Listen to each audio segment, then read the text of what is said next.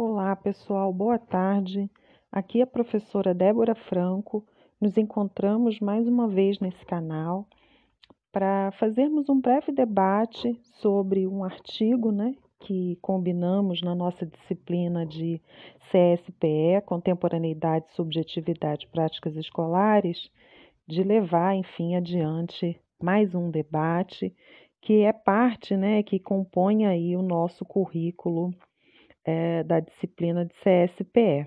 Bom, nessa parte, nós vamos relacionar psicologia e educação uh, para pensar a questão das deficiências, e aqui em especial falaremos da questão da deficiência visual. Partimos de um dos livros da nossa referência bibliográfica, que se chama Exercícios de Ver e Não Ver, Arte e Pesquisa com Pessoas com Deficiência Visual, que é um livro organizado pela professora Márcia Moraes, que é uma professora do Instituto de Psicologia da Universidade Federal Fluminense, Niterói, e também organizado pela professora Virgínia Castrup, que é uma professora do Instituto de Psicologia da Universidade Federal do Rio de Janeiro.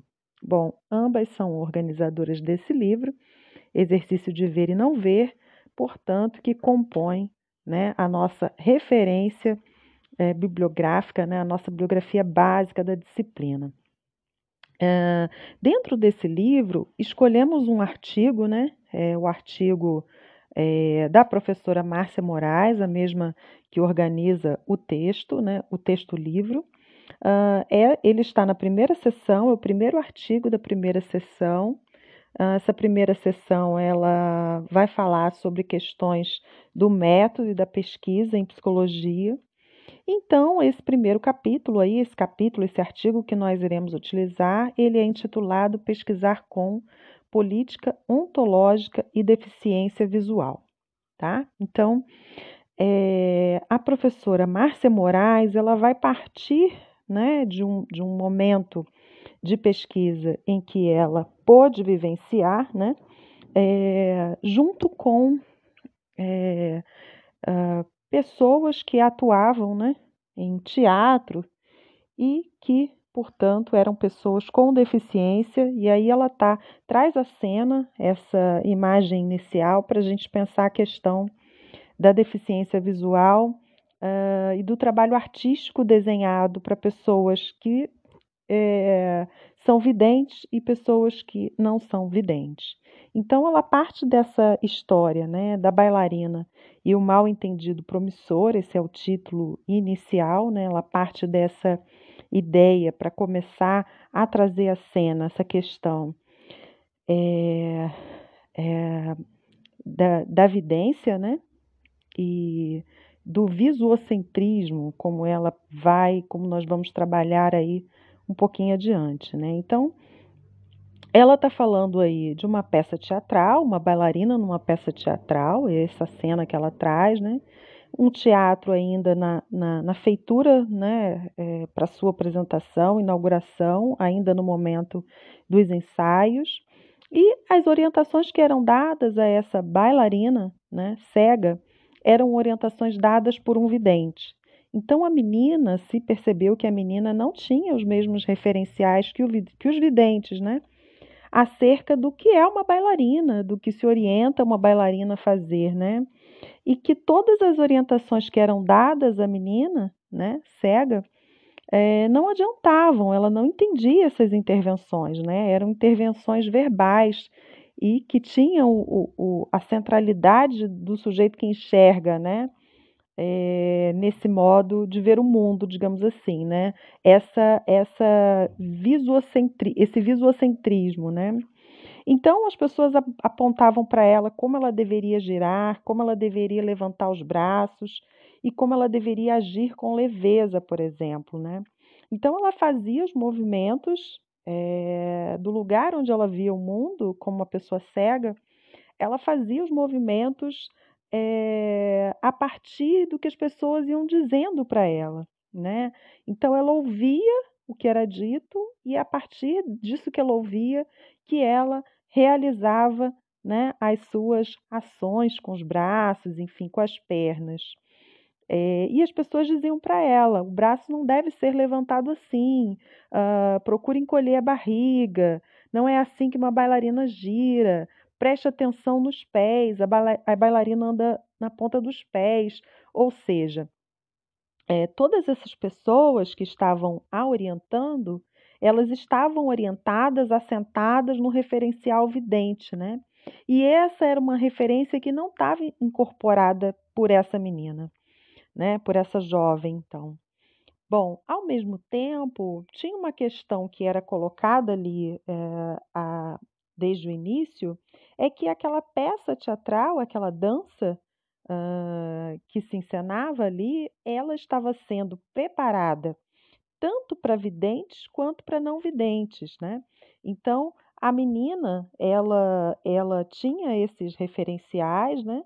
É, e com essa dificuldade de colocar em ação né, é, essa, esse, esse, essa estética de uma bailarina né, cega, uh, que vai representar para videntes e não videntes, né?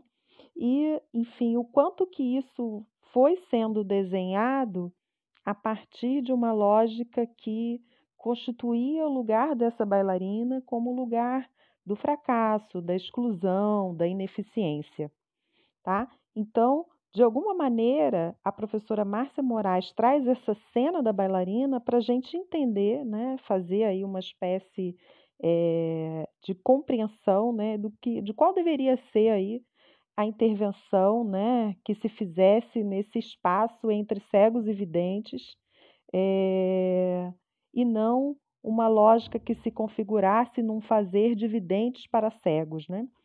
Bom, na plateia teríamos tanto pessoas é, videntes quanto pessoas cegas ou de baixa visão. É, bom, então não era uma coisa simples de ser realizada, por mais que pareça um pouco simples, né, um pouco simplório aí. Será que do que, que se trata, né? Como entrar, como encenar essa história nesse jogo, nesse jogo político aí que diz o que está certo e o que está errado e para quem, né? Dentro de qual visão? É, então, de certa maneira, a bailarina que ela encenava aparecia para os videntes, né, como um equívoco, né? E essa ideia da bailarina como equívoco é que vai ser trazida à cena para gente também. Nesse arranjo, né, nesse arranjo entre palco, roteiro, peça, plateia cega e vidente, né? nesse arranjo heterogêneo, uh, se olhava para essa menina como um fracasso. Né? Então, desse ponto de vista, ela era vista como uma pessoa deficiente, né? uma espécie de mal entendido né? que esse arranjo da cena teatral articulava e fazia com que uh, se interpelasse né? o próprio fazer né, do que se constitui ali ou do que é ser bailarina, né, uh, enfim, é, do que é fazer direito, né, enfim. Então, nesse ponto, né, uma pista se abre aí um pouco para a gente. Né? O mal entendido nessa questão estava em consonância com uh, o que de, Depré nos ensina, né? e ele entende aí como sendo é, um mal entendido promissor. Né? O que, que para a autora isso significa? Né? O mal entendido promissor é aquele que produz novas versões disso que o outro pode fazer existir. Então, esse mal entendido é uma proposição, né? uma, uma espécie de maneira uh, de propor, de criar né? uma nova versão, né? um novo acontecimento diante da experiência. Né? Então, é, o fato de ela não saber fazer direito, né, não saber fazer, ocupar esse lugar da bailarina, fez com que ela também interpelasse né, esse que a ensinava sobre que papel era esse. Né? Então, ela interroga, né, de certa maneira, esse lugar, e no interrogar abre aí um caminho, uma instabilidade, uma deriva, uma espécie de variação que faz com que, a partir desse episódio, de alguma maneira, ela venha a questionar esse lugar da bailarina, né? É, a partir de perguntas simples que ela mesma é capaz de fazer, né? Por exemplo, como assim a bailarina é leve? O que, que você está chamando de leveza? É, o que é ficar na ponta do pé? Como é andar na ponta dos pés, né? Então, é, o que parecia evidente para o sujeito que é, é evidente, né? É, é, não era evidente para menina, para jovem cega, né? Então, é nesse sentido que esse mal entendido gera aí um canal, ele é capaz de produzir, certo, no certo sentido, um canal de comunicação. É interessante de se pensar aqui, aí eu vou fazer uma pausa para a gente entender um pouco né, é, é, desses elementos na educação.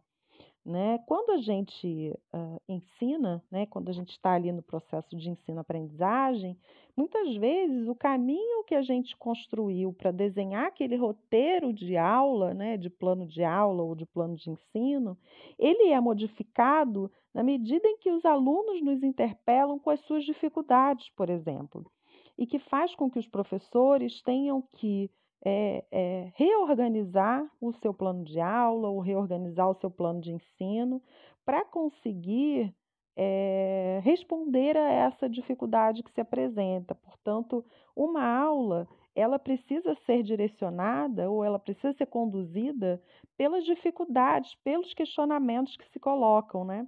Então, um pouco disso que eu queria conseguir aí dividir com vocês e pensar nessa, nessa comparação que a gente pode fazer aí com o retrato da bailarina, né? Então, a, a menina, ao ser interpelada pelo outro, ela o interpela de volta, né? E com isso, as questões elas precisam ser reformuladas, elas precisam, é, de certa maneira, performar, né? Um, um outro modo de ser bailarina.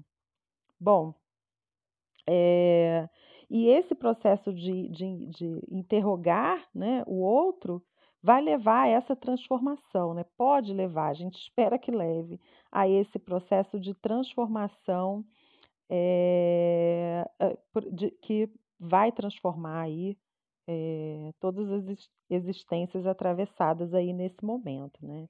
Bom, é importante a gente pensar que aqui a gente quer, a gente quer localizar a ideia da deficiência não como algo que existe em si mesmo, né? Mas como algo que se torna, como algo que uh, é, se articula a partir de algumas práticas, né? E aí a Márcia Moraes vai trazer para a gente essa ideia da, uh, de uma espécie de eficiência ou de distribuição da eficiência e da deficiência, né? É, como interferir para subverter o que conta como eficiência e o que é normalidade, né? Assim, como que a gente vai pensar isso, por exemplo, em sala de aula, né? Então, ela vai trazer à cena o que ela está chamando aí de realismo euro-americano, né? E aí uma tentativa dignada desse realismo, né? Que é uma política ontológica, né? Uma política, uma outra política de existência, né? Então ela vai falar desse realismo é, quando ela fala desse é, desse é, realismo euro-americano, ela está trazendo aí práticas é, de pesquisa, né, característicos uh, de uma visão é, positivista da ciência, né, em que uh, é, se tem aí uma espécie de eixo de concepção de mundo dado, né? Se tem uma realidade anterior à experiência, por exemplo, né? Então, se imagina que o real é preciso, delimitado, definido, né? A realidade é externa Uh, ela é anterior a cada um de nós, né? Ela é passível de ser conhecida em muitas perspectivas, né? Então é um mundo pronto, um mundo dado. E esse mundo que ela precisa desconstruir, né? Que é preciso é preciso desmontar esse mundo, esse tipo de mundo, para que a gente possa de fato se aproximar da realidade existencial, né? E aí é nesse sentido que ela traz um, um questionamento, né? Como lidamos metodologicamente com o que é fugidio, híbrido, com aquilo que não se encaixa com o realismo é, euro-americano, né? E aí, pensando a cena da bailarina é, no teatro, né? Será que é, é, é, é possível pensar uma ciência, um modo de entender o ser humano de um, de um jeito fechado, organizado, né, homogêneo? E aí ela vai, claro, entender que não, né? E vai uh, colocar aí a importância é, de se pensar outros quadros de referência, né? É, e entender que essa lógica euro-americana ela está implicada numa política, né, que sistematicamente exclui, né, exclui as diferenças, claro. E aí a nossa tentativa é de fazer com que as pesquisas com as quais nós nos defrontamos, nós nos né, embrenhamos nela, ela tenha a capacidade de articular e de se implicar com a presença, a ausência e a dimensão de alteridade. Né? Então, a gente precisa fazer um pesquisar ou uma sala de aula que se implique com os sujeitos que estão ali diante de nós. Né? Então, ela vai partir aí eh, de Lou para falar sobre eh, essa questão do realismo euro-americano, né, que não consegue articular presença, ausência, a dimensão de alteridade é reprimida, né, e se trabalha numa lógica de exclusão, né. É importante que a gente saiba que essa realidade é, entende que o conhecer lida com uma realidade que existe fora de nós, uma realidade já dada de antemão, né? E que também é, as nossas práticas elas precisam ser performativas, né? A consequência de, de, se considerar um mundo pronto, um mundo dado, um mundo feito, e não um mundo a ser construído, não um mundo a ser entendido e produzido com as pessoas eh, que possuem deficiência, né? isso acaba é, prejudicando, no caso, que ela está falando do processo de pesquisar, mas que a gente pode entender também uh, o quanto isso prejudica o, a construção do conhecimento em sala de aula. Né? Então, ela vai utilizar a ideia de performance, né? As práticas são performativas, né? E ela vai dizer que a nossa prática como professor, a nossa prática em sala de aula, nosso encontro com a deficiência precisa ser uma prática performativa. O que, que isso significa, né? Isso significa que a gente deve fazer existir realidades que não estavam dadas antes. É produzir, é criar, né?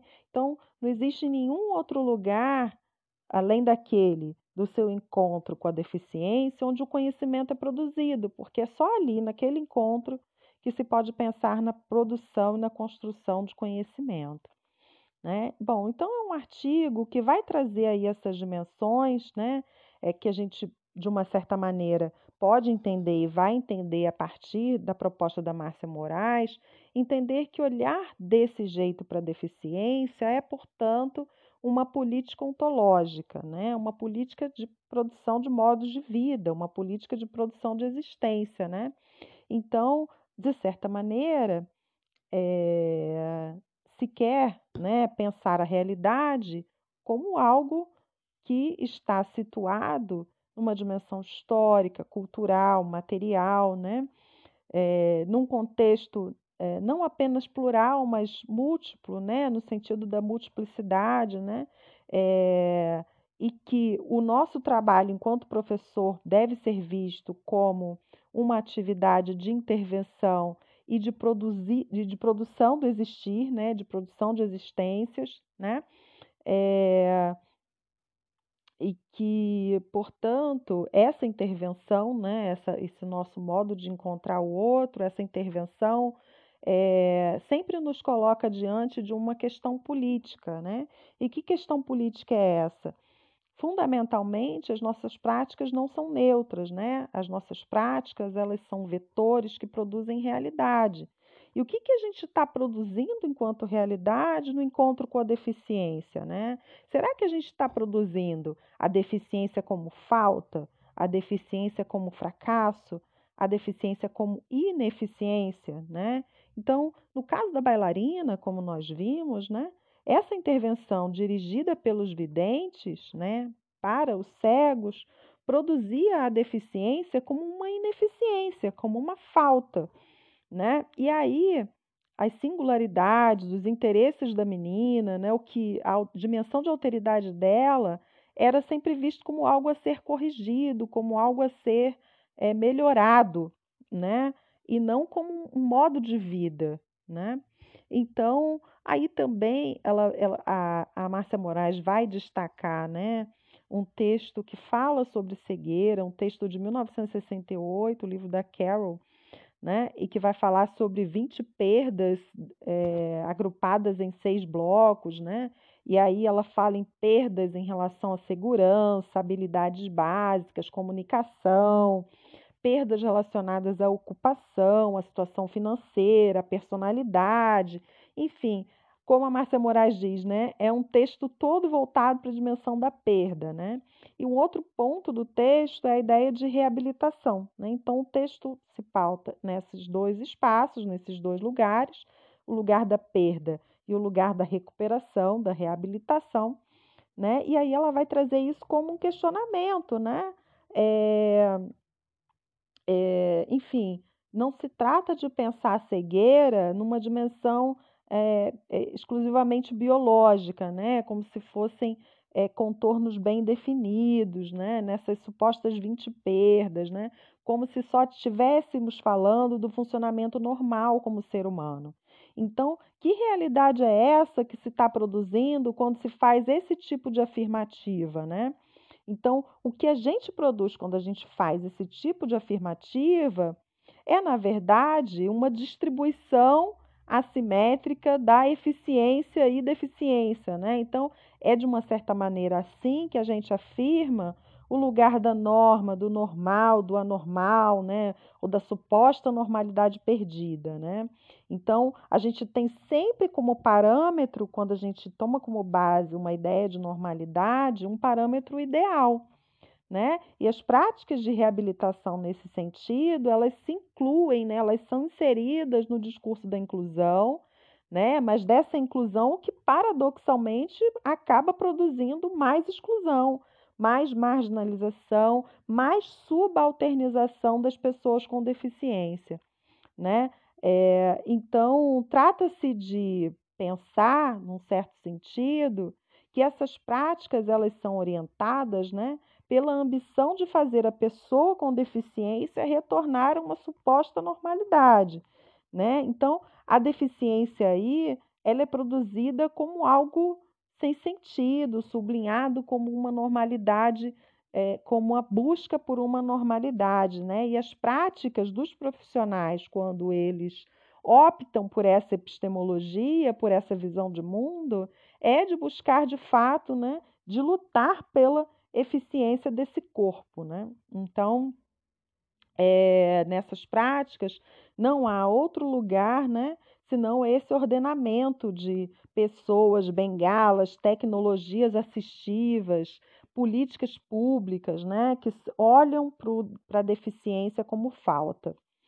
Bom, dito isso, é, e aqui para a gente começar a tentar encerrar um pouco desse texto, né? É, é importante destacar que o trabalho da Carol é, sobre cegueira está diretamente atrelado a um discurso biomédico, né? Que circunscreve ao corpo biológico e a falta de visão, né? Enfim, liga a cegueira a tudo isso, né? Tudo o que mais caracteriza a cegueira é causado por essa marca corporal, ou seja, um corpo defeituoso, que produz todos esses efeitos, né?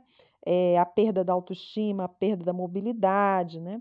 E aí, enfim, importante pensar é, alguns trabalhos que foram sendo, é, que revisitaram esse, esses textos, mas para pensar um outro lugar, né? É, para pensar uma outra proposta, no sentido de dar lugar, né? A gente poderia chamar aí de lugar de fala, mas que a Márcia Moraes está chamando de expert, né? Interpelar o outro não como um sujeito dócil, como um sujeito qualquer, mas antes como um expert, como alguém que pode conosco formular as questões que interessam no campo da deficiência visual, do olhar de quem tem essa deficiência visual, né? Quem é o expert nisso? Ele mesmo. É ele quem precisa, junto com nós, trabalhadores da educação, da saúde, cuidadores, formadores, né, criar dispositivos de intervenção que ativem né, os outros, que engajem as pessoas nesse processo de transformação, pensando sempre que o nosso lugar no encontro com essas pessoas, né, os nossos atos, são situados num, numa performance política, não neutra. Né? Então, a gente precisa subverter a concepção de deficiência como falta, né? É, e o que está em jogo nessa subversão é uma resistência, né? é produzir outros encontros, é produzir outras concepções de deficiência, né? fazer existir a variação, fazer entender que se trata de uma questão política, de uma política ontológica, né? e que isso também diz muito do mundo em que queremos viver, da realidade, das realidades que queremos produzir na nossa sala de aula, no nosso encontro com a deficiência, né? Então, fazer existir a diferença, a multiplicidade, né? É, e resistir às, às ideias, né, aos contornos da normalização. Então, num certo sentido, é, a concepção de deficiência que nós queremos aqui na nossa disciplina de contemporaneidade, subjetividade práticas escolares é, na verdade, uma proposta, né, uma proposta movimento que pensa a deficiência não como uma falta, não como uma falha corporal, mas principalmente, eminentemente, como efeito de uma opressão social, de uma sociedade excludente. Então, isso é fundamental, né? A própria Organização Mundial de Saúde já entendeu que a deficiência, né, não pode ser pensada como restrições de habilidades provocadas por lesões, né? E, é, e que a partir disso caracteriza desvantagens sociais, por exemplo, né? É, que essas anormalidades né, corporais provocariam isso. Não, não se trata de anormalidades corporais que geram restrições ou desvantagem social. Se trata do contrário, né? Na verdade, o que acontece, né, é, e o que foi incorporado aí no pensar e no desenvolver da própria Organização Mundial de Saúde a partir dos anos 90, a partir dos estudos sobre deficiência, né, é que a gente precisa ir contra essa lógica causal, né?